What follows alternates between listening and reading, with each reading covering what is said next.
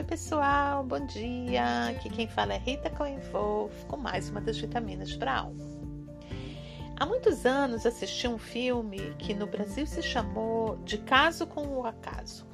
O filme alterna duas histórias e mostra os caminhos diferentes que a vida da personagem pode seguir dependendo se ela pega o metrô ou não pega o metrô. O filme era sobre a vida de Ellen, que foi despedida, demitida do trabalho, no escritório onde ela trabalhava e ela corre para pegar o metrô em Londres. E a partir daqui a trama se divide em dois mundos paralelos que acontecem ao mesmo tempo. No primeiro mundo, Ellen chega em casa e dá um flagrante no namorado dela que estava traindo ela com a ex dele ela se separa dele, vai morar com uma amiga e ela depois se apaixona por um cara que ela conheceu e eles ficam noivos e além disso ela decide mudar totalmente o estilo de vida até abrir um escritório de, de relações públicas.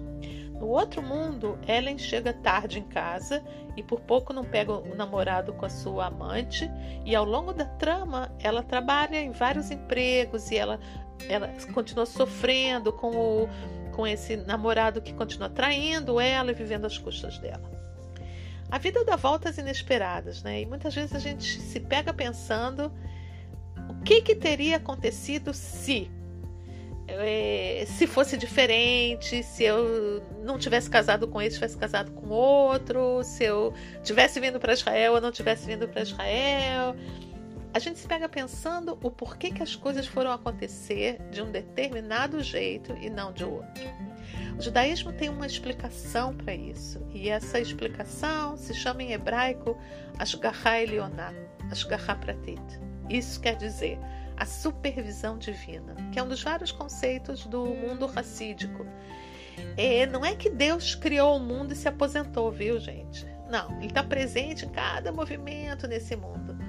O Baal Shem Tov ainda foi além e disse que o Criador do mundo não cuida só de da, da posição do, do, Sol e da Lua, dos movimentos das da, marés, as estações do ano, a quantidade de chuvas, não é só da natureza. Ele está presente e cuida, orquestra a vida de cada um de nós, a vida de cada animal, a vida de cada planta que cresce, a, a, a, o movimento de cada grão de areia que voa ao vento. Cada movimento nesse mundo, cada decisão, cada acontecimento é dirigido de uma forma precisa e meticulosa pelo Criador do mundo com a intenção de proporcionar o bem. Agora, não é aquele bem instantâneo que a gente vê na hora, na cara sim aquilo que fará com que a nossa alma cresça e se desenvolva. O, o exemplo do filme é ótimo para entender isso, é muito claro, né? A moça é, chega em casa e encontra, dá um flagra no, no, namorado, na hora é um baque, um sofrimento terrível, um corte, uma ruptura, uma cicatriz para a vida toda. Como é que ela iria entender naquele momento que isso era para o bem dela? Difícil, né? Mas o decorrer da história mostra que foi assim mesmo. Quantas situações na tua vida você já viveu onde você definitivamente não conseguiu entender por que, que eu merecia isso? É, uma pessoa desenvolve uma carreira, 20 anos no mesmo local de trabalho, ganha bem, tudo vai às mil maravilhas, até que, bum, trar, é despedida justo no momento onde, onde o casamento está num balanço, mas não cai, justo na hora que Deus me livre tem alguém doente na família. Isso é para o bem? Ela vai pensar.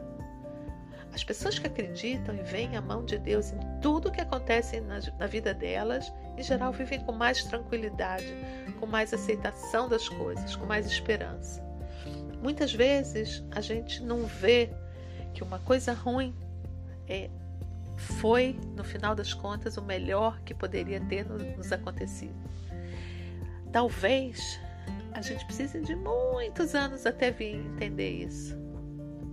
Às vezes, a gente pode ser que entenda racionalmente que aquilo foi o melhor para a vida, mas que emocionalmente o coração custa a aceitar isso. E talvez a gente pode levar a vida inteira sem entender por que, que aquilo foi acontecer com a gente. Mas ter fé é, por definição, crer e não precisar de provas. Deixo vocês com um super beijo, super abraço, um dia lindo, um dia maravilhoso, que vocês consigam enxergar o bem que nos é dado a cada momento, a cada instante, a cada respiração. E com isso viverem um bom dia. É, a gente se vê na próxima Vitamina para Alma. Um beijo a todos. Tchau.